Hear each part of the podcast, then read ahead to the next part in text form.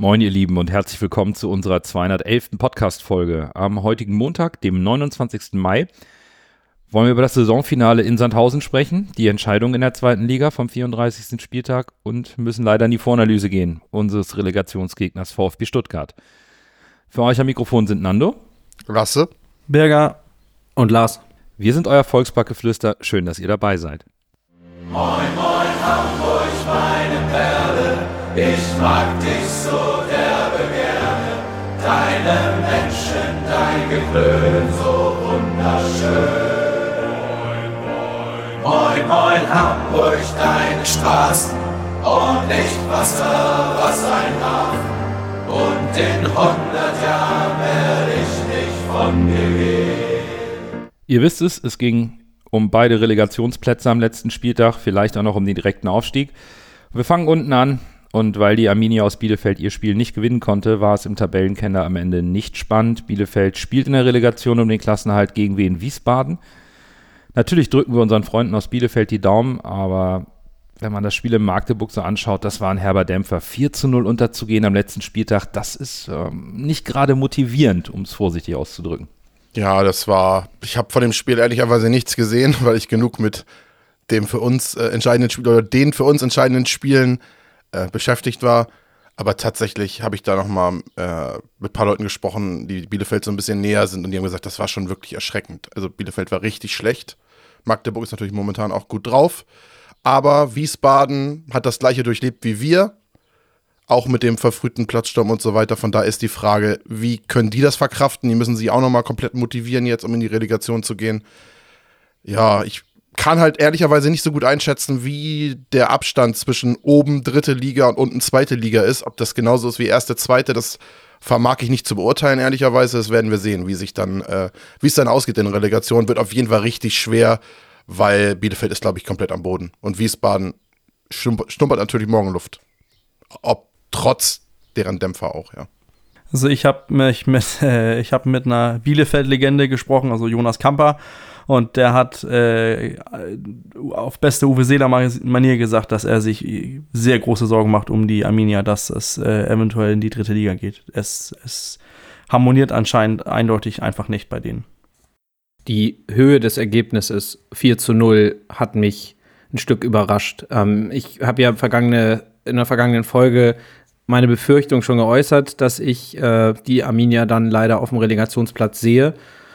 Ähm, hätte mich da durchaus gerne getäuscht, aber ähm, wenn du am 34. Spieltag im letzten Strohhalmspiel 4 zu 0 abgeschossen wirst und meine, meine Infos zu dem Spiel sind auch nicht vom selber schauen, sondern das, was ich dann im Nachgang ein bisschen gelesen habe, auch so ein bisschen Ticker nachgelesen, ist ja jetzt auch nicht so, dass Arminia halt irgendwie gewinnen muss, alles nach vorne geworfen hat und ausgekontert wurde, sondern das, was ich gelesen habe, mitbekommen habe, auch einfach wirklich einen, ja, einen rabenschwarzen Tag dort hatte in Magdeburg.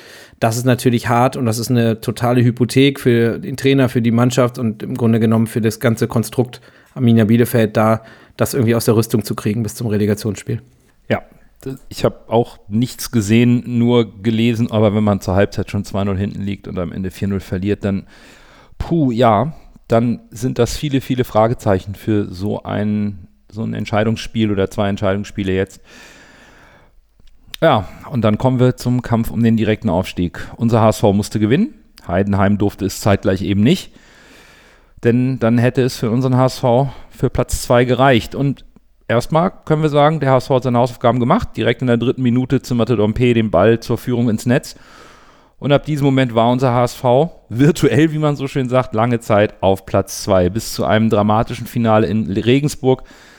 Bleiben wir ganz kurz noch bei unserem Spiel. Perfekter Start für den HSV, damit den Rucksack der Heidenheimer so schwer wie nur möglich befüllt. Und das war eigentlich das Ziel.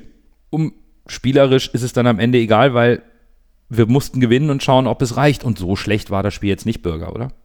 Das Spiel war, man merkte nach dem Führungstreffer auch, dass, dass vieles äh, bei uns auf der, auf der Kippe stand. Also verstanden auf, auf äh, dass wir eigentlich das Spiel im Griff hatten, ohne wirklich was zuzulassen. Wir haben Sandhausen wenig äh, Chancen geboten. Selber hätten wir natürlich früher den, den Deckel drauf machen können, vielleicht sogar müssen.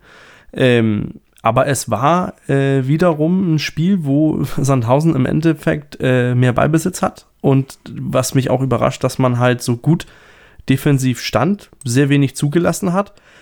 Aber trotzdem, ähm, ich, ich, bleibe dabei, das war ein, ein erwachsener Auftritt in ein Spiel, was von Nerven betont hätte sein können, was ich eigentlich nicht gefühlt habe. Ich habe einfach einen HSV in Kontrolle gesehen, der sehr wenig zugelassen hat. Natürlich war es kein Festfeuerwerk von Fußball, aber das Ergebnis hat gezählt und es war ja nicht so, dass man jetzt sagt, puh, wir haben noch Glück gehabt, dass wir das gewonnen haben. Wir hätten äh, aus meiner Sicht aufs Gaspedal drücken können, wäre es notwendig geworden und hätten dann auch äh, das 2 oder 3-0 gemacht und so steht am Ende ein disziplinierter Arbeitssieg trotz des insgesamten Ausgangs jetzt der regulären Saison, könnte man zu dem Spiel sagen, im Stile einer Spitzenmannschaft tatsächlich. Der HSV hat das gemacht, was man machen muss. Ein gutes Pferd springt nur so hoch, wie es muss. Natürlich ist natürlich immer die Gefahr dabei, gerade beim HSV, wir kennen das, wenn du nur 0,1, äh, 1 zu 0 führst oder 0 zu 1, wie du es nennen möchtest, dann kriegst du ein Gegentor und dann platzt alles in sich zusammen, weil es dann 1-1 steht und du nur einen Punkt holst und dann ist äh, aus der Traum. Aber was man so gesehen hat, fand ich es von der Herangehensweise in so einem Spiel eigentlich gut. Also es war kein Feuerwerk, sondern man hat das getan, was man musste. Defensiv, gerade in der zweiten Halbzeit, in meinen Augen sehr gut äh, gestanden. Äh, gut offensiv begonnen. Wenn Schonlau dann noch seinen Kopfball reinmacht, steht es 2-0, dann ist das ganz klar durch. Am Ende spielen natürlich die Nerven mit, das ist menschlich. Aber insgesamt kann ich dem HSV da von der Herangehensweise nichts vorwerfen, ehrlicherweise. Das war für mich ein Spiel, was eben Finalcharakter hatte. Also wenn man sich, wenn man sich äh, Spieler anguckt, die dann eben nicht im Hin- und Rückspiel ähm, irgendetwas ausspielen, sondern ein DFB-Pokalfinale, ein Champions League-Finale, irgendwas, wo beide Mannschaften ähm, nicht reingehen und sagen, ach komm, alle Fesseln sind gelöst, lass uns mal, lass uns mal äh, einfach Vollgas geben, sondern das war schon ein Spiel, äh, wo du gemerkt hast, dass das war die, wenn, und wenn man Otto Rehagel zitieren möchte, ein bisschen die kontrollierte Offensive. Und ähm, da, dadurch, dass wir tatsächlich es geschafft haben, ab der ersten Spielminute mit richtig viel Dampf da zu sein, präsent zu sein ähm, und das Spiel mit dem frühen 1 zu 0 direkt auf unsere Seite zu ziehen, war das natürlich die perfekte ähm, Vorlage, um das Spiel so zu gestalten. Was mich glücklich macht an dem Spiel ist auch, wir haben zu Null gespielt. Ja, gegen den Absteiger, gegen den Tabellenletzten, aber wir haben zu Null gespielt. Und dieses Wir können nicht mehr zu Null spielen, ist damit erstmal einfach vom Tisch gewischt. Weil es geht. Und es ist mir ehrlich gesagt egal, wer jetzt hier der Gegner war. Wir haben nicht viel zugelassen, aber wir haben eben auch nicht das Trottel HSV-Gegentor bekommen, sondern haben das Ding zu Ende gespielt. Und ähm, dass man dort als Akteur auf dem Feld genauso wenig wie ich als Zuschauer vorm Fernseher oder im Stadion mit 120 Prozent fokussiert immer im nächsten Zweikampf bin, weil eben im Oberstübchen Dinge passieren und man mit fortlaufender Spieldauer natürlich anfängt, auch nachzudenken, ist völlig klar. Aber wie ihr schon gesagt habt, das war dann einfach routiniert ähm, und gut runtergespielt, solide runtergespielt. Ähm, kann ich, bin ich sehr mit einverstanden. Keine unnötigen Sperren oder irgendwelche dummen Sachen. Haken dran. Absolut, das stimme ich euch komplett zu. Also die erste halbe Stunde hat nur der HSV gespielt, das Tor war drin. Danach waren Chancen da und ähm, man hat Sandhausen auch ein bisschen abgewogen, hat gesehen, da kommt nicht viel, hat das ganz routiniert gemacht, wie ihr es gesagt habt. Und so reicht es halt am 34. Spieltag, wenn man drei Punkte holen muss und drei Punkte holt. Ja, dann Haken dran. Aber ja, es wurde natürlich noch emotional. Nicht nur bei den Spielern, auch, auch bei uns, denn umso mehr sich das Spielende näherte, der HSV hielt souverän das 0 zu 1 und, und da muss man ganz großen Respekt nach Regensburg schicken. Die haben ihren Worten wirklich, die sie vor dem Spiel gesagt haben, Taten folgen lassen und haben Heidenheim einen unfassbaren Kampf geliefert, führten bis zur 91. Minute mit 2 zu 1 und ab da nahm dann das Heidenheimer Wunder seinen Lauf. Elfmeter für Heidenheim, Beste verwandelt zum 2 zu 2 und in der 99. Minute macht dann Kleindienst das 2 zu 3 und damit den Aufstieg klar und eben auch die Meisterschaft.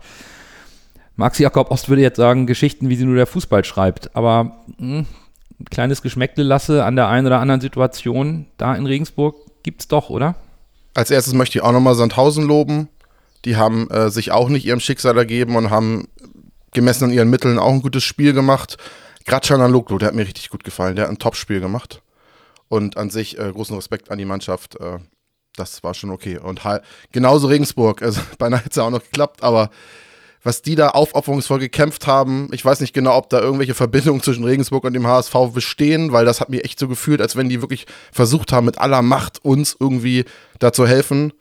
Und ja, du hast es schon angesprochen, ein paar Entscheidungen fand ich ein bisschen seltsam. Ich habe das Spiel jetzt ehrlicherweise auch nicht komplett live gesehen, sondern auch nur aus Erfahrung so ein bisschen, äh, bisschen Highlights. Und das Ding ist, ich kann verstehen, dass da am Ende 15 Minuten nachgespielt werden. Es gab wohl zwei Verletzungsunterbrechungen. Dann gab es äh, wohl irgendwie eine Rudelbildung und es gab diese Trinkpause. Ich sage, okay, bei den, bei, den, bei den Verletzungsunterbrechungen und bei der Rudelbildung und so verstehe ich das. Und wenn man eine Trink Trinkpause macht, muss man die natürlich auch nachspielen lassen. Was mein Kritikpunkt an der ganzen Sache ist jedoch, man sagt immer, ja, am letzten Spieltag fahren alle um 15.30 Uhr an, wir wollen alle ungefähr den gleichen Anpfiff und ungefähr den gleichen Abpfiff. Warum macht man dann nur in diesem Spiel bei 23 Grad in Regensburg, ne, ich glaube in, in Heiden, äh, in, bei uns, in, in, in bei uns sage ich schon, in, in Sandhausen waren glaube ich 29 Grad und es gab keine Trinkpausen. Ich möchte niemandem verbieten, Sportlern zu trinken. Aber ich finde es nicht okay, dass man dann sagt, man macht in dem einen Spiel eine Trinkpause, die dann auch, man hat es am Fernsehen gesehen, sorry, das wurde taktisch genutzt. Äh, dass man in diesem Spiel dann Trinkpausen macht und in allen anderen Spielen nicht. Dann muss man sagen, wir machen in allen Spielen Trinkpausen, auch wenn da 10 Grad draußen sind, das ist mir in dem Moment egal. Äh, machen wir in allen Spielen Trinkpausen oder machen gar keine Trinkpausen. Und das dann wieder so zu zerreißen, indem man sonst sagt, man möchte alles staffeln und möchte alles äh, fair halten, passt nicht zusammen in meinen Augen. Und genauso kann man dann noch über den Elfmeter äh, diskutieren. Ist das ein Elfmeter beim 2 beim 2 zu 2? In meinen Augen, das klingt jetzt bitter, wenn der nicht fällt, steigen wir auf. Weil dann schießt, glaube ich, Heidenheim in den restlichen Minuten nicht mehr so viele Tore. Wie gesagt, 15 Minuten kann man machen, finde ich jetzt schon viel, aber wenn man diese ganze Situation zusammenzählt, ist es wohl gerechtfertigt. Ob das jetzt im Brennglas gesehen auf dieses eine Spiel so sein muss am Ende der Saison, das steht auf einem anderen Blatt Papier. Man will ja auch nicht der schlechte Verlierer sein, von daher. Aber das mit den Trinkpausen, das ärgert mich, muss ich ehrlich sagen, weil das ist einfach nicht, das ist, das finde ich nicht fair zusätzlich zu den Trinkpausen, zu denen ich dir komplett recht gebe, ähm, äh, ist mir gerade in der zweiten Halbzeit noch ein zweiter Punkt, der ein bisschen in dieselbe Kerbe geht, äh, sauer aufgestoßen. Und ich meine, klar ist, auch in der ersten Halbzeit gab es eine für übliche Verhältnisse, insbesondere eben auch bedingt durch die Trinkpause, die es ja auch in der ersten Halbzeit schon gab, in Regensburg eine besonders lange Nachspielzeit, was dann dazu geführt hat, dass die 15-minütige Halbzeitpause eben auch den Wiederanpfiff verzögert hat. Und ähm, das, die zweite Halbzeit in Regensburg ist mit knapp dreiminütiger Verzögerung im Vergleich zum Spiel in Sandhausen angepfiffen worden. Was dann hinten raus natürlich zu der kuriosen Situation geführt hat, dass unser Spiel nach 94 Minuten oder was abgepfiffen wird und noch immer 10, 11 oder 12 Minuten zu spielen sind ähm, in Regensburg. Und das sind halt verschiedene Komponenten, die dazu geführt haben, die man aber, finde ich, hätte so in der Form nicht aufkommen lassen ja, dürfen. So, das stört mich. Zum Spiel als solches, ich habe das Spiel auch nicht gesehen. Ähm, Lasse, äh, Nando, wir haben ja das HSV-Spiel gemeinsam geschaut und ich habe äh, im Grunde ab der zehnten Spielminute auf dem Kopfhörer im Ohr die ARD Sportschau Radio Moderation oder Live-Übertragung des Spiels gehabt. Auf einem Ohr wohlgemerkt, hat mir die, ähm, haben mir die Moderatoren aus dem Radio das Spiel quasi mitgegeben, ohne dass da meine komplette Aufmerksamkeit dran hing. Was ich aber mitgenommen habe, ist eben zum einen der und da auch von mir ganz herzliches Dankeschön und Riesenrespekt, der sehr, sehr beherzte und, und, und, und, und gute Auftritt von, von Jan Regensburg. ähm, aber eben auch die, äh, das 1 zu 0, das 2 zu 0, was ich halt auf dem Ohr hatte.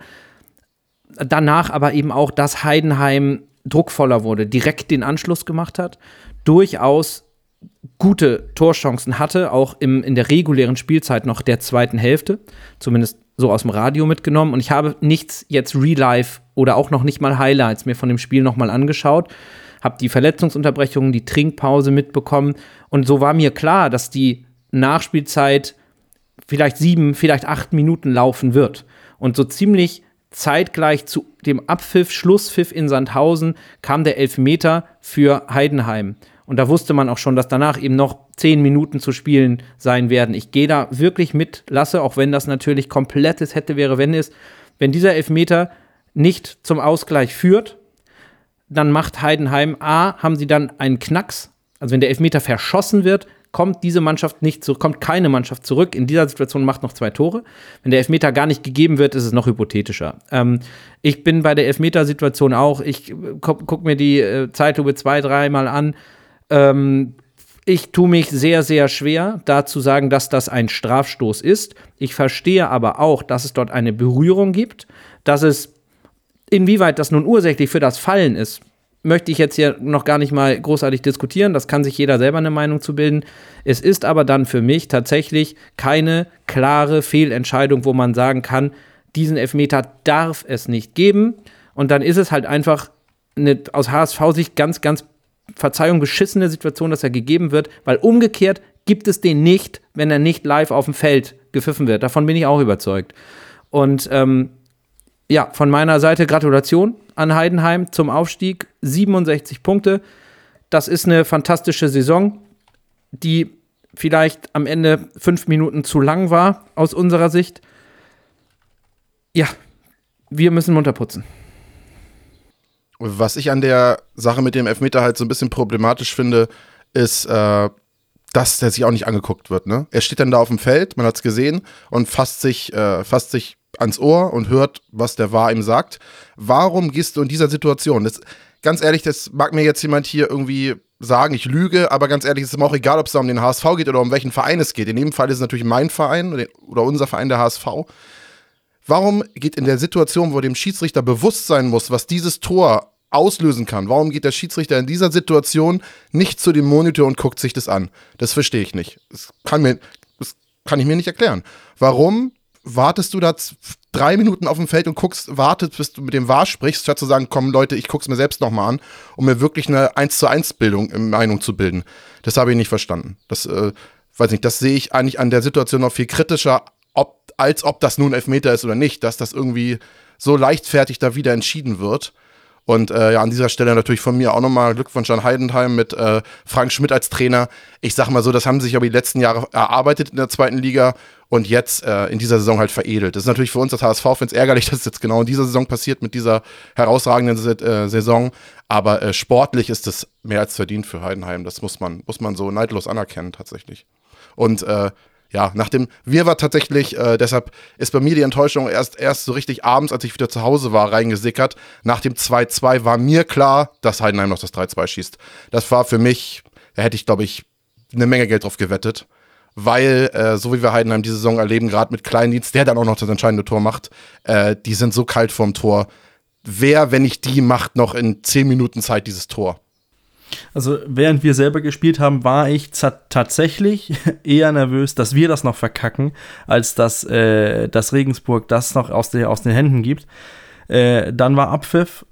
Ich äh, Streaming äh, gewechselt auf das äh, Regensburg-Heidenheim-Spiel und dann war prompt der Elfmeter und den wäre das jetzt auf Glatzel gewesen. Dann hätten wir uns aufgeregt, wenn es den nicht gegeben hat. Oder hätte. Und wenn man jetzt, wo er ihn gegeben hat, dann hat man ja gesagt, okay, kann man irgendwie geben, ist vielleicht nicht der größte Elfmeter. Es stört mich halt auch, dass der, dass der Schiedsrichter, wenn im Zweifel, dass er sich dann nicht zum, zum Monitor geht, sich das anguckt. Und das ist ja meine generelle Plädierung für den VAR, dass man, dass die Schiedsrichter dieses diese, diesen Werkzeug, den sie jetzt, das Werkzeug, das sie jetzt bekommen haben, öfters benutzen, hinlaufen. Was die Spieler da an, an Zeit zögern und so weiter, das ist, das ist dasselbe. Da kann der Schiedsrichter auch mal eine 30 Sekunden eine, eine Szene angucken. Aber insgesamt, also, na, irgendwie, es tut mir fürchterlich leid für die Leute, die in Sandhausen waren. Da waren wieder, das war ein Heimspiel für, für uns. Und das muss so hart sein, aber boah, ich finde das auch, was, äh, dass man da das irgendwie nicht ein bisschen besser hinbekommt von der, von der DFL mit der Trinkpause und so weiter. Es ist schade, aber Nando, du hast das anmoderiert. Es sind halt die Geschichten, die nur der Fußball schreibt. Ja, es ist natürlich irgendwo ein Stück weit bitter. Wir sind ja in dem Moment emotional direkt betroffen und über den Elfmeter kann man natürlich streiten. Es ist einfach eine Situation, wo man, und ihr habt es alles schon gesagt, natürlich fragen kann, muss das in der Form so sein, wenn zwei Mannschaften parallel spielen, für die es beide um alles geht. Und ähm, laut der Internetseite ig-schiedsrichter.de konnte der VAR da wohl auch eigentlich nicht mehr wirklich eingreifen, weil der Schiedsrichter sofort gepfiffen hat und wenn der VAR da nicht ähm, die Wahrnehmung komplett äh, eine Schwalbe sieht und es gibt wohl minimalen Kontakt, dann gibt es halt auch, glaube ich, keine Möglichkeit, ihn an den Monitor zu rufen. Was mich halt stört, ist, dass ein, ein, ein Schiedsrichter, der, der, der sein drittes Zweitligaspiel pfeift, so ein Spiel bekommt. Aber das müssen wir alles abhaken, denn am Ende ähm, muss man auch fairerweise sagen, wir wollen jetzt hier überhaupt nicht die Saison des HSV und der eine Punkt, der uns fehlt, an diesem Spiel festmachen. Ähm, das ist, glaube ich, von uns Vieren hier überhaupt nicht die Intention. Es ist natürlich aber einfach so, das sind brutale Momente, die man ja sich vielleicht auch ein bisschen selbst eingebrockt hat, äh, weil man die Punkte nicht vorher geholt hat in anderen Spielen. Der eine, der jetzt fehlt, ist halt brutal. Das Ende in, in Regensburg ist brutal natürlich für uns als HSV-Fans. Aber so ist das halt. Wir haben Heidenheim gratuliert, das tun wir ganz ehrlich. Die haben eine tolle Saison gespielt, die haben sich das über Jahre aufgebaut. Und es ist dann auch in der Form auch verdient, wenn man 67 Punkte holt, dann aufzusteigen, genauso wie Darmstadt 67 Punkte geholt hat und auch verdient aufgestiegen ist.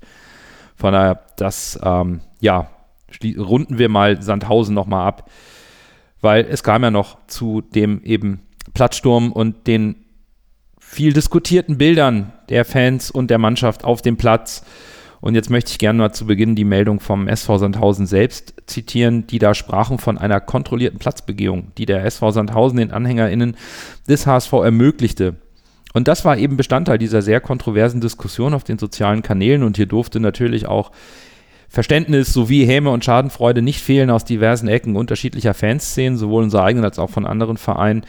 Und wir haben für euch jetzt zum Abschluss des Sonntages von Timo Horn, wer ihn nicht kennt, er ist der ehemalige Abteilungsleiter des Supporters Clubs, eine Sprachnachricht erhalten, in der er mal die Geschehnisse, die er live vor Ort miterlebte, für uns mal zusammengefasst hat. Moin zusammen, ich bin Timo und ähm, ich möchte gerne für euch einmal kurz meine Erlebnisse aus Sandhausen zusammenfassen. Ähm, das war natürlich ein, eine Achterbahn wie man sie sich eigentlich schlimmer fast nicht vorstellen kann. Ähm, ich hatte mit meiner Frau zusammen Karten im Gästeblock im Sitzplatzbereich und ähm, ich beschränke mich hier mal auf die Schlussphase, weil äh, sonst würde das hier total den Rahmen sprengen. Es gäbe so viel zu erzählen, das macht man vielleicht mal in, in, in anderer Runde, aber ähm, Genau, der, also ab der 80. Minute, also in der Schlussphase irgendwann fing der Stadionsprecher an, Durchsagen zu machen, dass die Leute bitte von den Zäunen runtergehen sollen, dass äh, für einen sicheren Plattsturm gesorgt werde, indem man die Tore öffnet, aber eben auch erst dann, wenn die Mannschaften in der Kabine sind und die Schiedsrichter und man bitte sich zurückhalten solle und ähm, sie uns aber sich Sandhausen sich für uns mitfreut und ja, ähm, sie uns keine Steine in den Weg legen, quasi, wenn wir feiern wollen, was total fair war. Ähm, aber ich immer schon dachte, so hoffentlich jinx das jetzt nicht. Also äh, wie auch immer, er musste das wahrscheinlich so tun. Auf jeden Fall ähm, lief dann bei uns die 90. Minute und Nachspielzeit vier Minuten und in Regensburg stand es immer noch 2-1 und man wusste nicht so recht, man hatte keinen Empfang und, und also man konnte vielleicht mal telefonieren, aber nicht so richtig ins Internet und äh, bei uns war dann Schluss und in dem Moment machte schon das Gerücht direkt die Runde, elf Minuten Nachspielzeit ähm, in, in Regensburg und trotzdem, das haben natürlich auch nur bei uns so ein kleiner Kreis mitgekriegt. Die meisten Leute jubelten und rannten aufs Spielfeld und, und ähm, dann machte der, der Stadionsprecher, ihr merkt, ich ringe immer noch ein bisschen auf Worten, so der Stadionsprecher eine Ansage, ähm, dass er uns zum Aufstieg gratuliert ähm, und äh, 40 Jahre nach dem Europapokaltriumph werden wir wieder zurück in der Bundesliga und herzlichen Glückwunsch und wir sollen schön feiern und ähm, und die Leute dachten natürlich alle, ähm, dass, dass, dass, dass das vorbei ist in Regensburg, weil was sollte auch passieren? Ich meine, bei uns waren 94 Minuten gespielt. Wie viel können da in Regensburg gespielt sein? 90, 92, 93? Wie viel ist dann noch? Zwei, drei Minuten vielleicht? Oder das geht ja in den Köpfen der Menschen vor. Bei uns im Blog war es tatsächlich so, dass äh, meine Frau am Telefon war mit meiner Tochter und wusste, dass da noch elf Minuten zu spielen waren mit Abpfiff bei uns und und konnte das schon nicht fassen und und natürlich hat sich auch keiner erklärt, wie sowas zustande kommen kann überhaupt. Das ist ja eine völlig neue Dimension an der Nachspielzeit, ähm, die sich wohl durch Trinkpausen ergeben hat, was wir aber natürlich nicht wussten und und dann kam dieser Elfmeter zum 2-2 und dann waren immer noch acht Minuten zu spielen und, und man, man machte schon Zeichen zum Platz, Leute 2-2 und dann schnallten die irgendwann, dass es noch nicht vorbei ist. ähm, dass da noch, ähm, dass da noch gespielt würde. Und plötzlich war dann Ruhe auf dem Platz, kein Jubeln mehr. Und und meine Frau mit meiner Tochter am Telefon, was äh, passiert da? Und dann sind es noch acht Minuten und noch sieben und, und Menschen, die sich vorher schon in den Armen lagen, auch bei uns, weil als bei uns kurz vor Schluss war, da war uns ja klar, also lange kann es nicht mehr sein in Regensburg und, und, und die Tränen flossen vor Freude und wir uns um uns herum war allen klar, wir steigen auf. Und als dann mit dem, mit dem Abpfiff die, die Nachspielzeit äh, Information aus Regensburg kam, war das natürlich plötzlich wieder weg und Hoffen und Bangen und dann das 2-2 und dann noch acht Minuten, noch sieben und noch sechs und das kann man in Worte gar nicht beschreiben, was da, viele werden es ja auch vom Fernseher genauso erlebt haben oder vom Radio, wo auch immer man das guckt oder auch eben im Stadion. Das war einfach eine wahnsinnig irre Zeit und, und dann plötzlich kam das, was uns allen den, den, den Boden unter den Füßen weggezogen hat, dieses, diese Information, dass das 3-2 gefallen ist. In einer Ecke, in einer Ecke wurde gejubelt, weil ich glaube, die haben das als Schlusspfiff interpretiert oder als 3-2 für Regensburg interpretiert, interpretiert. Aber ähm, das war dann auch sehr schnell vorbei, das Jubeln. Und dann sah man nur noch leere Blicke, entsetzte Gesichter und, und unendliche, ähm, ja, Leere einfach. Also ich glaube, Leere ist das, was es am meisten trifft. Also man ist ja vorher hingefahren mit dem, mit dem Wissen, wahrscheinlich wird es nur Relegation. Aber dass man das dann auf so eine dramatische Art erfahren muss, ist nochmal eine ganz neue Qualität und, und ähm, diese ganze Anzahl an, an Schlägen in die Magengrube oder Nackenschläge, wie auch immer man das nennen will, die wir als HSV-Fans in den letzten Jahren einstecken mussten, dass wir fünf Jahre in Folge immer um den Aufstieg mitspielen und am, am letzten Spieltag quasi immer nur scheitern, ähm, dass wir dass, dass, dass wir die Relegation letztes Jahr dann so dramatisch verlieren, dass wir dieses Jahr 96 Minuten aufgestiegen sind, und ähm, also von der dritten Minute an bis zur 99. Minute in Regensburg sind wir Bundesligist, ähm, haben unseren Job gestern erledigt und, und dann wird einem das so brutal wieder aus den Händen gerissen, dass ähm, das muss am Ende des Tages für irgendwas gut sein. Am Ende des Tages äh, wird es für irgendwas gut sein und ähm, ich glaube da fest dran und selbst wenn es dieses Jahr noch nichts wird, ähm, wenn wir damit diese, diese das richtig kanalisieren, dann wird es für irgendwas gut sein und dann werden wir daraus stärker hervorgehen und ähm, am besten schon am Donnerstag und am nächsten Montag und Stuttgart, die haben schon mal eine Relegation äh, gegen den Abstieg verloren und ähm, würde mir nicht, äh, wäre für mich völlig okay, wenn sie es ein zweites Mal verlieren. Auch wenn sie, wenn es schade wäre für die Bundesliga, jemanden wie Stuttgart zu verlieren, aber es wäre auch gut für die Bundesliga, jemanden wie den HSV zu gewinnen, die, äh, die, die, die gestern mit, mit 13, über 13.000 Leuten in Sandhausen waren, ähm, in ein Stadion, wo 15.000 reinpassen, ähm, wo der Heimfanbereich nicht mal ausverkauft war und selbst da ähm, Leute beim Tor für den HSV gejubelt haben. Also auch da waren unerkannt die ein oder anderen HSVer vertreten. Also was haben wir gehabt? 95 Prozent HSV-Anteil im Stadion wahnsinnige Zahlen, 18.000 in Hannover, fast 20 in Düsseldorf ähm, und 25 in Berlin damals und überall jeder Gästeblock ausverkauft, zu Hause 55.000 im Schnitt. Diese Energie, die hat es verdient aufzusteigen und sie wird aufsteigen. Und wenn nicht dieses Jahr, dann nächstes Jahr, da müssen wir fest dran glauben und fest weiter dran arbeiten. Und ähm, nur der HSV, Jungs, ich wünsche euch eine gute Therapiestunde da im Podcast. Und äh, allen Zuhörerinnen und Zuhörern eine, eine erfolgreiche Relegation den HSV. Vielen Dank, Timo, auch an dieser Stelle noch einmal für deine Zeit und deine Sprachnachricht. Das ist sehr bewegend. Und jetzt müssen wir sagen, am Ende bleibt es nach dem 34. Spieltag wie eben nach dem 33. Spieltag, nur dass eben Heidenheim noch Meister wurde, weil äh, Darmstadt das letzte Spiel verloren hat. Wir verabschieden also dann auch jetzt endgültig den SSV Jan Regensburg aus der zweiten Liga. Und unser HSV geht eben erneut in die Relegation. Bevor wir darüber sprechen, mit den besten Wünschen von Timo, wollen wir natürlich noch abschließend den Man of the Match des 34. Spieltags küren. Dann erst Groh, der den Ball übernimmt, halblinke Position zu Mackert. Er sollte schießen, 25 Meter am ersten frei. Schuss auf das Tor. Tor! Tor! Ein herrlicher Treffer, ein wunderbarer Treffer. Angeschnitten, der Ball fliegt da unhaltbar rechts ins Eck. Wenn wir jetzt einen Ball hätten, würde ich es Ihnen nochmal zeigen. Ja, ein Man of the Match müssen wir küren zu einem Spiel, was ab einer gewissen Zeit bestimmt nur noch mit einem halben Auge geschaut wurde. Aber das bedeutet nicht, dass es keinen Man of the Match gibt und dass es keinen Spieler verdient hat. Lasse, wen hast du? Ich habe überlegt, ob ich ein Spieler wäre. Das äh, wäre Schonlau gewesen als Kapitän, stellvertretend für die Mannschaft. Aber ich habe mich in diesem Spiel für Tim Walter entschieden, stellvertretend für die Mannschaft. Weil wir haben gesehen, was passieren kann. Wir haben das mit Dortmund in der Bundesliga gesehen, die spielen unentschieden gegen Mainz und verspielen den Aufstieg selbst. Und man kann sagen, der HSV hat nicht schön gespielt, das war kein offensives Feuerwerk, aber der HSV hat das getan, was wir, was wir mussten. Und der Trottel HSV ist nicht in Erscheinung getreten, sondern die Mannschaft, man hat gesehen, die Mannschaft war angezündet, war natürlich im Kopf dabei, das ist menschlich, aber man hat das wirklich souverän runtergespielt und man, ich hatte nicht wirklich die Angst, dass wir es irgendwie verkacken würden, ehrlicherweise. Das Gefühl war nicht groß vorhanden. Von daher hat Tim Walter die Mannschaft anscheinend richtig eingestellt und dementsprechend für die Mannschaft äh, Tim Walter wähle ich als Man of the Match. Stark, finde ich richtig, richtig stark, auch mit der Begründung. Ich habe mich für einen Spieler entschieden, weil ähm, auch das, vielleicht auch vom ähnlichen Ansatz, viel kritisiert worden in, ähm, in der Rückrunde, aber sich gefangen hat. Und dann ist mir halt eine Szene direkt am Anfang total im Gedächtnis geblieben. Und zwar die Grätsche vor der Flanke von Ramsey auf Dampe ähm, zum 1 zu 0. Jonas David geht da mit allem, was er hat, mit Konsequenz, mit Übersicht und mit vollem Einsatz rein, unterbindet den möglichen Umschaltmoment von Sandhausen, hat da natürlich Glück, dass die Grätsche perfekt in den Lauf von Ramsey geht.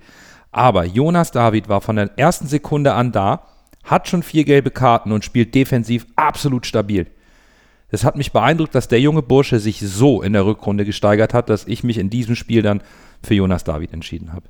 Also wie vorhin kurz angerichtet war ja, dass, äh, dass unsere Defensive gut gestanden hat. Wir haben ja so gut wie nichts zugelassen. Also zusammengezählt, äh, die XG, die Sandhausen auf dem Spiel bekommen, zählt das für eine ganze Großchance insgesamt. Und da kann ein Spieler da was dafür und das ist aus meiner Sicht äh, Sebastian Schonau. Der hält wieder mal die gesamte Organisation sehr gut zusammen und äh, ich glaube auch, dass er einen Teil daran, einen großen Teil daran hat, dass äh, Jonas David äh, momentan auch äh, so gut in Form ist. Jetzt bin ich das Zünglein an der Waage. Und äh, anders als sonst haben wir tatsächlich heute im Vorgespräch ganz kurz, nur ähm, ohne Namen zu nennen, über ähm, diese Man of the Match-Kategorie gesprochen. Und Lasse hatte angekündigt, dass er einen etwas aus der Reihe fallenden Man of the Match hier würde küren können. Und ich habe da einfach in der Situation schon gesagt, das kann ich mir bei mir auch vorstellen. Und jetzt bin ich mal gespannt. Und ähm, Lasse, du hast mir viele Worte aus dem Mund genommen. Ähm, ich bin auch deswegen bei Tim Walter, beziehungsweise ich hätte eigentlich gesagt, der ganze Staff, die ganze Mannschaft. Weil, und da sollte man dann stellvertretend eben den, den Head Coach nehmen, weil es gelungen ist, in der gesamten Rückrunde. Rückschläge nach außen, vielleicht hier unterstreitbar, aber durchaus gewollt. Das hatten wir auch schon mal, dass, dass, ich ja auch schon mal hier die These aufgestellt habe, dass Tim Walter auch bewusst und gezielt Dinge auf sich zieht, um woanders in Ruhe arbeiten lassen zu können. Es ist ihm mit seinem Team und mit der Mannschaft, den Führungsspielern etc. gelungen, die Spannung so hoch zu halten, wie wir sie brauchten, gleichzeitig nicht zu überdrehen, aber eben auch nicht in einen Spannungsabfall zu, ähm, äh, zu geraten oder noch schlimmer, ähm, den HSV-Meltdown der Spieltage 32 bis 34 zu erleben, was wir leider in der Vergangenheit, in der Vorsaison nicht, aber davor auch haben erleben müssen. Das ist etwas, was für mich spielerisch nicht ganz feinste Klinge, das ist mir in solchen Spielen aber auch egal eine wahnsinnig wichtige Entwicklung ist. Und das gehört hier einfach mal für mich hervorgehoben. Honorable Mention an der Seite wären für mich, aber das ist, glaube ich, in dieser Kategorie keine, keine mögliche Wahl, sind unsere Fans, unsere Zuschauer. 12, 13, ich weiß es nicht, wie viele tausend Leute in Sandhausen, 55.000 bei jedem Spiel. Timo Horn hat das fantastisch gesagt. Das ist eine Wucht, das ist der viel zitierte zwölfte Mann im Zweifel. Und auch da ist etwas, was eben mehr ist als elf Individuen auf dem Feld, die im Zweifel unter einem Druck auch zusammenbrechen oder dem nicht standhalten können. Hier ist etwas intakt. Und deswegen, kleiner Vorgriff, mal ich hier nicht schwarz heute. Wunderschöne Worte zum Man of the Match am 34. Spieltag. Ähm, großartig, dass hier Tim Walter im, stellvertretend auch für das Trainerteam und die Arbeit im Hintergrund honoriert wird. Unsere Hörerschaft hat auf Platz 3 Jonas David, auf Platz 2 Sebastian Schonlau und auf Platz 1 auch jemanden, den wir auch erwähnen sollten. Dieses Traumtor von Jean-Luc Dompe, das ist einfach mal absolute Weltklasse. Du musst in so einem Spiel das Ding mal mit der ersten Chance so Volley unter die Latte zimmern. Da gehört schon viel Mut. Da gehört echt ordentlich was dazu und deswegen haben unsere HörerInnen Jean-Luc Dompe zum Man of the Match des 34. Spieltages gewählt. Bevor wir jetzt zur Relegation kommen, wollen wir ganz kurz über unsere Rückrundenspende sprechen oder die nochmal hier auch im Podcast einläuten. Wir haben es heute Mittag auf unseren Social-Media-Kanälen bereits geteilt und die ersten Spenden sind auch schon eingegangen. Überragend, was da schon zusammengekommen ist. Unser HSV hat mit 32 Punkten und 41 Toren in der Rückrunde einen Spendenbetrag von 20,10 Euro erspielt. Den sammeln wir jetzt ein. Ihr könnt das über PayPal machen, da ist es am einfachsten. Ihr könnt einen Betrag eurer Wahl spenden. Die 20,10 Euro sind der Richtwert, damit wir überhaupt eine Zahl nennen können. Alle Infos dazu findet ihr auf unserer Homepage unter der Rubrik Saisonspende. Wir freuen uns, wie auch in den letzten drei Malen zuvor, über eure Teilnahme an dieser Aktion. Bis Sonntag, dem 4.6., sammeln wir ein. Anschließend spenden wir zu gleichen Teilen an die vier ausgewählten Organisationen. Ihr macht uns eine große Freude, wenn ihr auch diese Aktion ein bisschen bekannter macht und sie teilt. Vielen, vielen lieben Dank. Also dann, erneute Relegation. Das Hinspiel am Donnerstag, dem 1.6., das Rückspiel, also auswärts, dann das Rückspiel zu Hause am Montag, dem 5.6. Anpfiff ist um 20.45 Uhr. Die Auswärtstorregel ist abgeschafft. Und jetzt schauen wir auf die Personalien unseres Gegners VfB Stuttgart. Wenn man auf die Verletztenliste des VfB Stuttgart guckt, sind dort zwei Spieler. Einmal äh, Thomas Castanaras, der aber eigentlich ehrlicherweise im Kader keine große Rolle spielt, ist eher ein Ergänzungsspieler. Dann haben wir noch äh, dann Axel Zagadou, den Innenverteidiger. Der laboriert an einer Fußverletzung seit dem 23.05. und wird auch gegen uns ausfallen. Gesperrt ist niemand. Und wenn man sich jetzt noch äh, anguckt, was die Kartensituation an sich sagt, kann man sagen, dass Waldemar Anton vier gelbe Karten hat und Silas vier gelbe Karten. Das heißt, wenn die sich im Relegationshinspiel eine gelbe holen, sind die fürs Rückspiel gesperrt, da die Karten für die Relegationsspiele nicht gesperrt werden. Der Kader im Großen und Ganzen, ja, was soll man dazu sagen? VfB Stuttgart ist in meinen Augen eine Mannschaft, die auch in der Bundesliga nicht dastehen müsste, wo sie momentan stehen. In meinen Augen ist da viel Talent und äh, können im Kader tatsächlich, wenn man sich jetzt mal allein nur die Offensivspieler oder die wichtigsten Spieler im Kader anguckt, muss man ganz klar sagen, dass äh, Sergio Girassi ein unfassbar guter Transfer war für den VfB Stuttgart, der auch schon bei vielen anderen Vereinen im Gespräch ist mit elf Toren. Dann haben wir den, ja, wie kann man das sagen, den unumstößlichen Leader des Teams, Vataro Endo. Der kann alles. Der ist defensiv stark, offensiv stark, passstark. Der ist wirklich so ein, so ein Alleskönner tatsächlich. Auch Kapitän und unumstößliche Leader. Äh, dann haben wir Christian Führig, auch einen sehr talentierten Spieler, an dem der HSV ja angeblich auch damals dran war, äh, von Paderborn.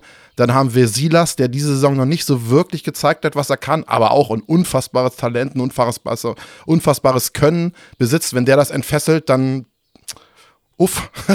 dann haben wir noch Tanguy Kulibali mit vier Toren, der eher so von der Bank meistens kommt, auch ein sehr schneller, äh, guter Außenspieler. Andere Spieler, die man noch erwähnen kann, ist Borna Sosa, der Linksverteidiger mit sieben Vorlagen. Auch ein, ein starker Spieler. Ja, man kann eigentlich den ganzen Kader durchgehen. Dann haben wir noch äh, Thiago Thomas, der auch damals äh, von Sporting Lissabon gekommen ist, äh, auch noch nicht so hundertprozentig sein können unter Beweis stellen konnte, aber auch ein sehr talentierter Spieler ist. Genki Haraguchi genauso. Also man kann die ganzen Kader durchgehen. Das ist äh, eigentlich echt gute Qualität, die, ich wiederhole mich, nicht da unten stehen müsste, wo sie aktuell sich befinden. Und ein Grund, warum sie da unten stehen, ist sicherlich das Problem auf der Trainerbank und der Saisonstart. Es sitzt jetzt seit dem 3.4. Sebastian Hoeneß als Cheftrainer auf der Bank, nachdem der VfB Stuttgart erst Pellegrino Materazzo entließ nach knapp drei Jahren im Amt und dem Nachfolger von Tim Walter beim VfB, der auch den Aufstieg geschafft hat. Für sieben Spiele übernahm Michael Wimmer interimsweise, wurde aber nicht dann final zum Cheftrainer befördert, sondern eben durch Bruno Labbadia ausgetauscht bei dem lief gar nicht und dann kam jetzt eben der genannte Sebastian Hoeneß. Eine unruhige Trainersituation im Laufe der Saison, Bürger, die sicherlich auch ein bisschen die Ergebnisse bis hierhin erklären. Aber gucken wir jetzt auf den aktuellen Trainer und was bietet dieser uns taktisch an? Ja, also äh, seit Sebastian Hoeneß übernommen hat, äh, läuft das bei Stuttgart deutlich besser. Äh, die haben unter ihn, ich meine, die haben jetzt acht Spiele gemacht unter ihn, drei Siege, vier Unentschieden und nur eine Niederlage. Ähm, hätte man jetzt das auf die ganze Saison hochgerechnet, dann hat Lasse ja vollkommen recht, dann steht man nicht da, wo man jetzt äh, unten steht. Ähm, VfB Stuttgart war auch für mich der schwerste Spieler, der, oder der schwerste Gegner von denen, die jetzt unten in der Verlosung waren. Ähm, kommen wir zurück zu Sebastian Hoeneß. Es ist ein, ein moderner Trainer, junger Trainer, ausgebildet bei Bayern, dann über Hoffenheim gekommen, äh, wo er eigentlich auch aus meiner Sicht eine vernünftige Arbeit geleistet hat, besonders in seiner ersten Saison. Und jetzt übernimmt er ein, vielleicht mir ich weiß, es ist vielleicht ein bisschen hart gesagt, aber ein Trümmerhaufen, nachdem Labadia da war und, und prägt den jetzt mit, mit so einer flexiblen, modernen Spielstil. Äh, wenn man sich die, die letzten Spiele anguckt, wird das System gewechselt von Fünferkette auf Dreierkette mit Viererkette. Er hat, er hat verschiedene Lösungen in verschiedenen äh, Spielen gefunden. Wenn man sich zum Beispiel jetzt das Spiel gegen äh, Hoffenheim anguckt, da spielt man am, von Anfang an 3-4-3, wechselt dann in ein 4-2-3-1 äh, und im Endeffekt zuletzt, wenn man weiß, jetzt müssen wir, jetzt können wir mit diesem einen Punkt leben, äh, der sichert uns die Relegation, ähm, da wechselt man dann über auf ein 4-4-2. Also das ist ein flexibler Trainer, der, der seine Mannschaft gut im Griff hat. Die Ergebnisse ähm, unter ihnen sind, sind positiv und wie er auch nach dem äh, Schlusspfiff im Hoffenheim agiert hat, wo er dann direkt zur Kurve gerannt ist und versucht hat, da noch Stimmung zu erzeugen und das den Schwung mitzunehmen. Ich glaube, für, es, für Stuttgart hat, haben die das Gefühl, Stuttgart hat die Relegation erreicht, also was gewonnen, kommt auch mit einem positiven Wind und äh, ja, ich, ich, ich mache mir Sorgen, aber das ist das Spiel, die Spiele werden Kopfsache. Dann lass uns gleich noch über die Sorgen sprechen, die wir haben, aber du hast es schon richtig angesprochen. Wir haben zwar alle kaum Bundesliga geschaut, aber im Fall einer Relegation war Stuttgart nicht der bevorzugte Gegner, gar keine Frage. Die Qualität im Kader, der Marktwert des gesamten Kaders nicht zu vergessen. Joscha Wagnoman, unser ehemaliger Spieler, der da auch mit rumläuft. Also die können schon was. Und unabhängig davon, dass der Zweitligist auch immer Außenseiter ist, ist auch Stuttgart die Mannschaft mit dem besten Torverhältnis im Tabellenkeller. Die haben eine Tordifferenz von minus 12 die Ergebnisse unter Sebastian Hoeneß zeigen, sie könnten besser dastehen. Aber wir kommen eben auf diese Besonderheit einer Relegation zu sprechen. Und da widerspreche ich dir jetzt erstmal, Bürger. Der VfB Stuttgart hat am 34. Spieltag den 15. Platz durch eigenes Verschulden verloren. Und man muss in der Relegation, und es ist auch grundsätzlich irgendwie auch immer der Bundesligist, der in einer Relegation mehr zu verlieren hat. Denn der könnte absteigen. Der könnte seinen Status quo verlieren. Von daher, Lars, Vielleicht hast du ja eine etwas konträre Meinung zur allgemein aus der Entfernung gesprochenen Gemengelage beim VfB. Eigentlich, eigentlich nicht. Ähm, ich bin auch jetzt in den letzten zwei, drei Wochen das erste Mal so richtig auch ganz bewusst ähm, auf den VfB Stuttgart aufmerksam geworden und habe mir da natürlich, weil es bahnte sich ein gewisses Szenario an, sowohl VfB Stuttgart als auch vom VfL Bochum mir mal mehr angeguckt als nur ein paar Clips, die man so mitnimmt. Und ähm, hatte das Gefühl, dass dort ein für einen Abstiegskandidaten sehr gepflegter Ball gespielt wird unter äh, Hoeneß. Das ist kein Klopper-Fußball und das ist auch kein Wir retten uns irgendwie äh, lang und weit Fußball, sondern so wie Bürger das schon an, angekündigt hat, äh, durchaus eine, eine, eine, eine, Philosophie, die ich dort äh, gesehen habe, bei dem, was ich gesehen habe, die ähm, immer auf der Idee zu fußen scheint, ähm, nicht mit der Brechstange zu agieren, sondern eine, eine, eine fußballerische Lösung einem Gegner ähm, sozusagen vor die Brust zu stellen. Es ist aber jetzt auch so, und das ist der 34. Spieltag, ähm, den du ja auch schon angesprochen hast, dass der VfB Stuttgart mit einem eigenen Sieg eben jetzt in der Sommerpause wäre. Und da sind auch massiv Torchancen liegen geblieben am 34. Spieltag, sodass man da durchaus sich vorstellen kann, dass der ein oder andere dort jetzt auch ver, ver, ver, ja, aus nicht genutzten Chancen hinterher trauert. Und auch da ist jetzt was sozusagen erstmal in der Rüstung, das erstmal rausgeschüttelt werden muss. Also diese Umkehr der eigentlich üblichen ähm, psychologischen Gemengelage, die, die gehe ich auch nicht mit. Der VfB Stuttgart muss jetzt Relegation spielen, statt sich gerettet zu haben ähm, am vergangenen Wochenende und kann die, die Liga verlieren ich bin auch, ähm, ich sage jetzt nicht, dass der HSV nur gewinnen kann, denn was wir zu verlieren haben, ist das Verfehlen unseres Saisonziels.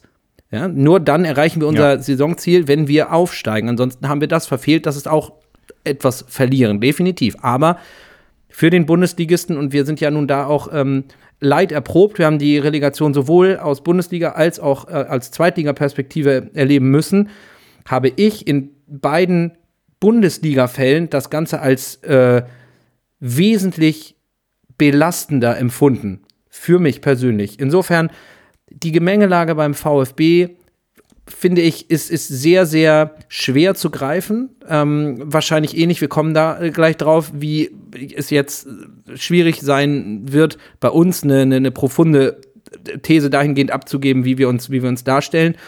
Ähm, ich halte das Ganze nicht für so gefestigt, dass der VfB oder auch wir jetzt sagen können oder müssen, ähm, ja, das ist ja eigentlich auf dem Papier und dann wird sich das auch so ergeben mit Hin- und Rückspiel eine klare Nummer. Da bin ich weit von entfernt, weil die Saison, auch wenn die letzten Spiele besser waren und der Punkteschnitt besser war, immer noch eine Saison ist, die auf Platz 16 der Bundesliga geendet hat, die mehr Misserfolge mit sich gebracht hat als Erfolge. Und das ist nichts, vor dem wir uns verstecken, kleiner machen müssen, als wir sind, oder, oder die Flinte ins Korn schmeißen, bevor da der Anpfiff ertönt ist. Dann lass uns doch mal reingehen in diese Relegationsthematik. Wir kennen die bereits als Zweitligist. Wir haben sie letzte Saison gespielt und es gibt sicherlich ganz, ganz viele Punkte, über die wir diskutieren können. Ähm, eine Relegation bringt einfach auch viel mit sich. Ganz kurz ein Update zur personellen Lage beim HSV. Zu Nemeth und Katterbach gesellt sich leider auch Lassi Benes mit einer Oberschenkelverletzung. Der wird wohl ausfallen. Das sah nicht gut aus. Aus Sicht des HSV haben Glatzel, Kittel und David vier gelbe Karten. Die nehmen sie also auch mit in die Reaktion. Also für beide Mannschaften ist hier bei einigen Spielern Vorsicht geboten. Aber ich denke, am Ende geht es gar nicht so sehr um die Aufstellung, sondern ähm, viel um die Psyche und vielleicht mal als Einstiegsfrage, um warm zu werden. Ist der HSV im Vorteil, weil er aus der letzten Relegation, aus der letzten Saison gegen Berlin, gelernt hat? Teils ja, teils nein. Ich glaube. Hast du das beim letzten Mal nicht bei mir Politikerantwort genannt? Doch, ja, schon, ja, ja, ja, ja. Ich glaube, äh, auf der einen Seite, ich glaube, hätt, mit dem Wissen, was wir jetzt dieses Jahr haben, wird, werden wir ein, eine 1-0-Führung auswärts nicht verteidigen. Da würden wir eher angreifen und sagen, jetzt gehen wir drauf, versuchen hier einen, einen angeschlagenen Boxer ein, ein halbweges Knockout zu geben und 2 zu 0, das 2 zu 0 machen. Das haben wir in Berlin, wo die vollkommen angeschlagen waren, ähm, ver, ver, verpasst. Umgekehrt, wenn man sich die Mannschaft von VfB Stuttgart anguckt, kann ich eigentlich auch sehr gut die Vergleiche wie letztes Jahr zu Hertha Berlin nehmen. Von den Namen her, von, den Quali von der Qualität einzelner Spieler ist der Kader sehr gut und aus meiner Sicht deutlich besser als die Tabellenplatzierung ähm, ab, hin, hin, also zeigt. Und für mich ist dann auch noch dieser äh, Sebastian Hoeneß-Effekt, dass er jetzt in acht Spielen nur eine Niederlage zu verbuchen hat und ich finde, dass halt äh, hier, kommt, hier kommt nicht irgendwie ein Erstligist in die Relegation reingehumpelt. Äh, die, die waren unten drinne und, und man dachte, hm, das schaffen die nicht. Dann haben sie gegen Dortmund noch einen Punkt geholt und dann haben sie, ich weiß, der Spieltag jetzt Samstag, äh, haben die verfehlt. Kann vielleicht eine, eine schwache Psyche sein, weil man gegen, gegen Hoffenheim, die, bei denen es ums Nichts ging, hat man das verfehlt. Ich glaube, man hatte auch Chancen zu mehr. Aber trotzdem von der Qualität her befürchte ich, dass wir das sehen, was wir im Rückspiel gegen Hertha Berlin gesehen haben, dass diese Qualität plötzlich auf dem Spielfeld abgerufen wird. Und davor mache ich mir Sorgen. Wenn wir nur ein Spiel hätten und das würde an einem neutralen Ort ausgetragen worden werden, hätte der HSV, glaube ich, mehr Chancen. Meine Befürchtung ist, dass äh, Stuttgart, ich habe es ja eben schon gesagt, in meinen Augen müssten die in der Bundesliga nicht dastehen, wo sie jetzt stehen. Meine Befürchtung ist, dass Stuttgart an einem von den beiden Tagen es schafft, diese Qualität abzurufen und uns in einem Spiel dann, ich will nicht sagen abschießt, aber deutlich besiegt und der HSV dann im anderen Spiel dann nicht mehr hinterherkommt. In meinen Augen besteht die Gefahr dann natürlich eher äh, beim Hinspiel in Stuttgart. Da muss der HSV in meinen Augen, das ist ein, das ist ein, ein Ritt auf der Rasierklinge. Auf der einen Seite würde ich sagen, Spiel jetzt so, wie du gegen Sandhausen gespielt hast und im Spiel davor, da haben wir es ja eingeübt mit dem etwas defensiver stehen. Und wenn du dann ein Tor schießt, dann spiel offensiver, um noch einen nachzusetzen. Bürgers eben gesagt hat, auf der anderen Seite nur hinten reinstellen, klappt gegen eine Bundesligamannschaft halt auch nicht. Das ist eine unfassbar schwere Situation. Und wie gesagt, an einem Spiel würde ich jetzt mehr Chancen ausrechnen.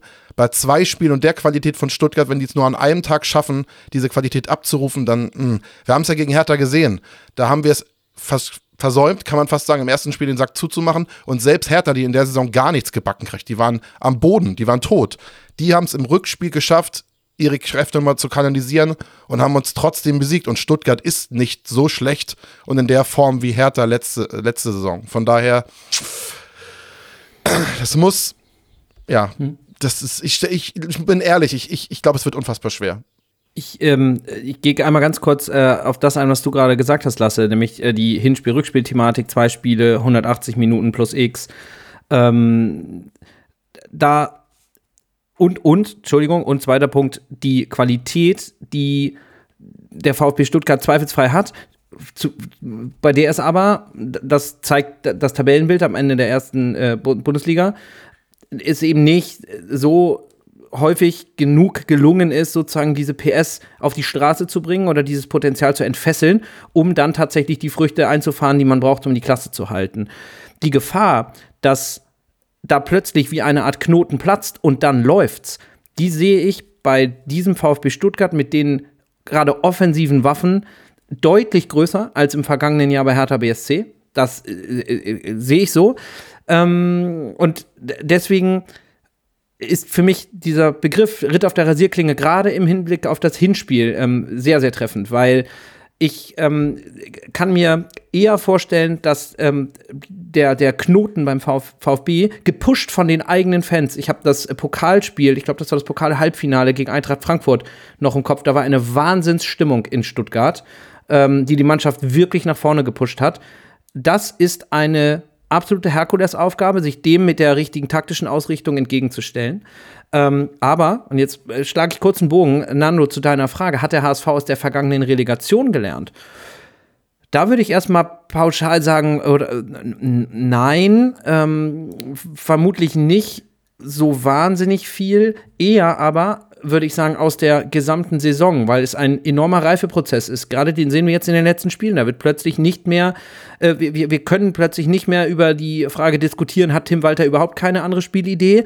Doch, hat er. Und das zeigt sich jetzt auch. Und insbesondere auch mit der jetzt ja auch gezeigten Fähigkeit, ähm, die Mannschaft mental so einzustellen, wie es gerade erforderlich ist.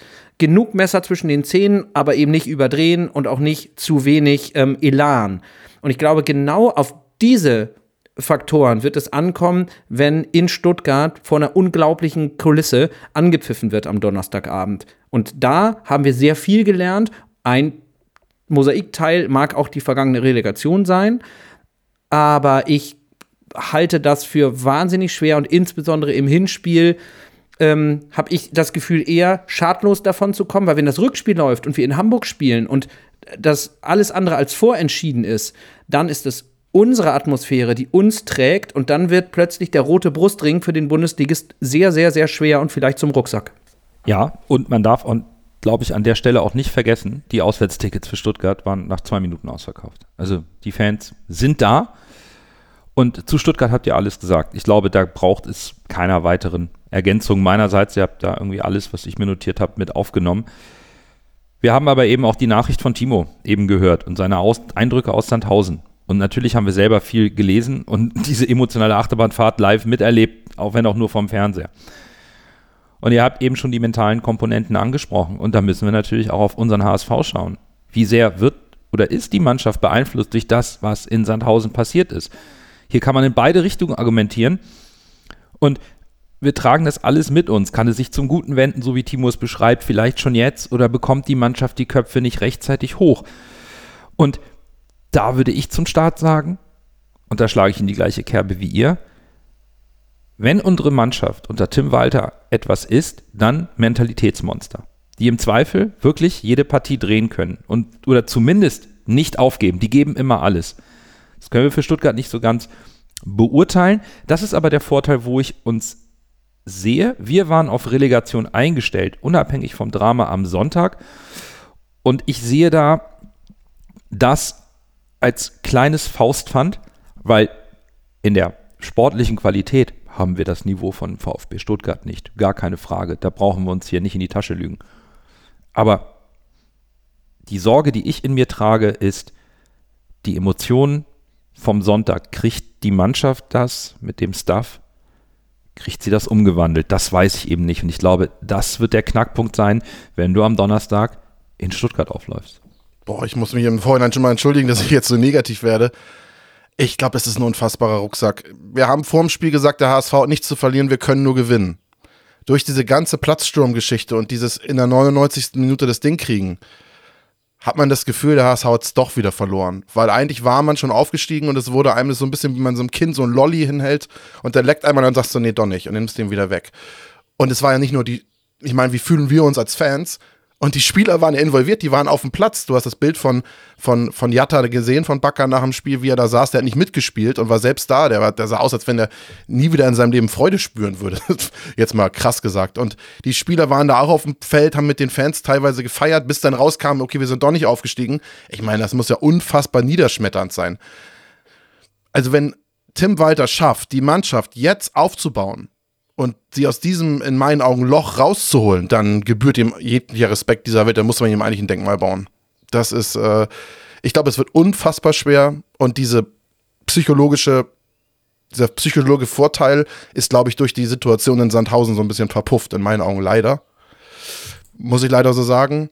Aber ich bleibe trotzdem dabei, um mal was Positives zu sagen. Wenn wir uns in Stuttgart gut schlagen, vielleicht sogar gewinnen oder unentschieden spielen, dann werden wir aufsteigen. Weil ich glaube nicht, dass wir im äh, Rückspiel im Volksparkstadion mit den Zuschauern das Spiel hoch verlieren werden. Von daher, wenn wir unentschieden spielen oder vielleicht sogar gewinnen in Stuttgart, stehen die Chancen, glaube ich, gut, dass wir es schaffen.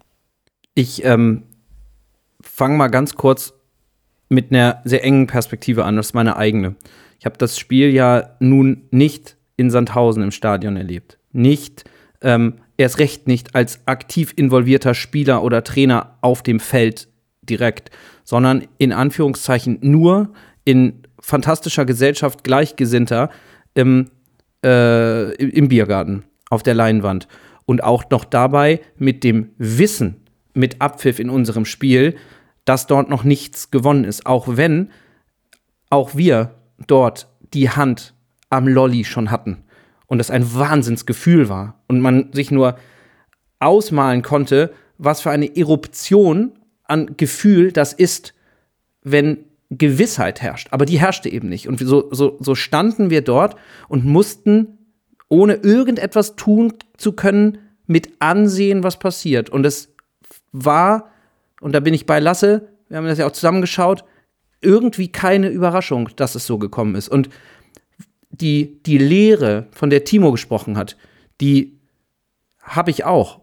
Und ich mag mir nicht anmaßen, mir auszumalen, wie, wie noch leerer ich mich fühlen würde, wenn ich das hätte live und noch krasser miterleben ja, dürfen oder müssen. Das kann man sich aussuchen. Aber da ist in mir auch das trotzige und bockige Kind. Ähm, und da ist sicherlich auch Optimismus und nennt es Zweckoptimismus. Das ist mir egal. Ähm, ich habe jetzt tatsächlich ungefähr 24 Stunden Fußball-Detox gemacht, weil es ging nicht. Es hatte keinen Zweck. Ich habe mir nichts live angeguckt, ich hatte keine Lust.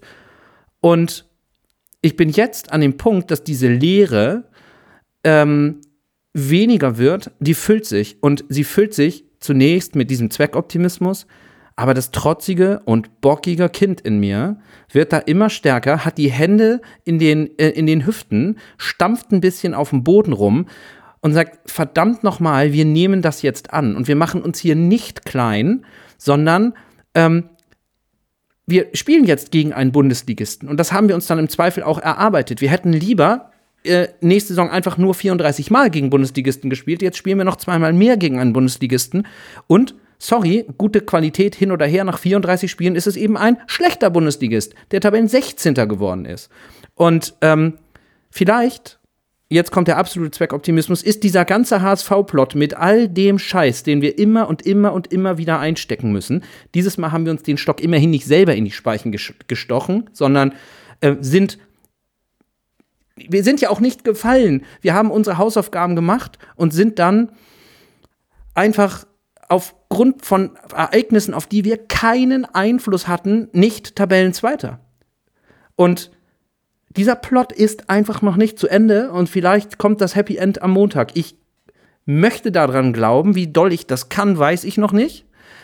Aber ich bin jetzt einfach bockig und wir kriegen das aus den Hemden raus. Tim Walter mit seinem Team schafft das und auch die Spieler. Mich hat nichts so fertig gemacht. Ich habe das bei Twitter geschrieben. Mich hat nichts gestern Abend so mitgenommen wie das Bild von Baccariata. Aber ich kann mir auch vorstellen, wenn, wenn ich versuche, mich in die Situation reinzuversetzen, dass es vielleicht auch dort bei einem Spieler, bei einem Akteur diesen Trotz gibt, den man fast schon in eine Wut äh, umwandeln kann. Und dieses dann büßt dafür jetzt eben der VfB Stuttgart. Es ist völlig egal. Dass das eben auch eine positive Energie irgendwie hervorruft. Ich kann mir vorstellen, dass dieses Pendel entweder in die eine oder in die andere Richtung geht. Ich wünsche und hoffe und werde alles, was in meiner Macht äh, steht, tun, um bis zum Abpfiff am kommenden Montagabend daran zu glauben und Optimismus zu verbreiten. ich habe, ich habe eine Sache, die mir ein kleines bisschen Hoffnung macht. Und das ist Selbsteinbildung, glaube ich. Das ist ein ganz, ganz kleines Strohhalm. Letzte Saison gegen Hertha in die Relegation, da haben wir uns noch in die Relegation gerettet mit einer riesen, äh, mit einem riesen Schlusssprint und dann es noch geschafft. Hertha ist noch in die Relegation gedümpelt und hat sich die ganze, hat sich gerade noch von, der, von dem Abstieg äh, freigeschossen und waren aus mein, und plötzlich waren wir irgendwie in ganz Deutschland irgendwie so mehr oder weniger Favorit. So ein bisschen so gefühlt war, waren wir stärker eingeschätzt und die schießen noch äh, härter ab.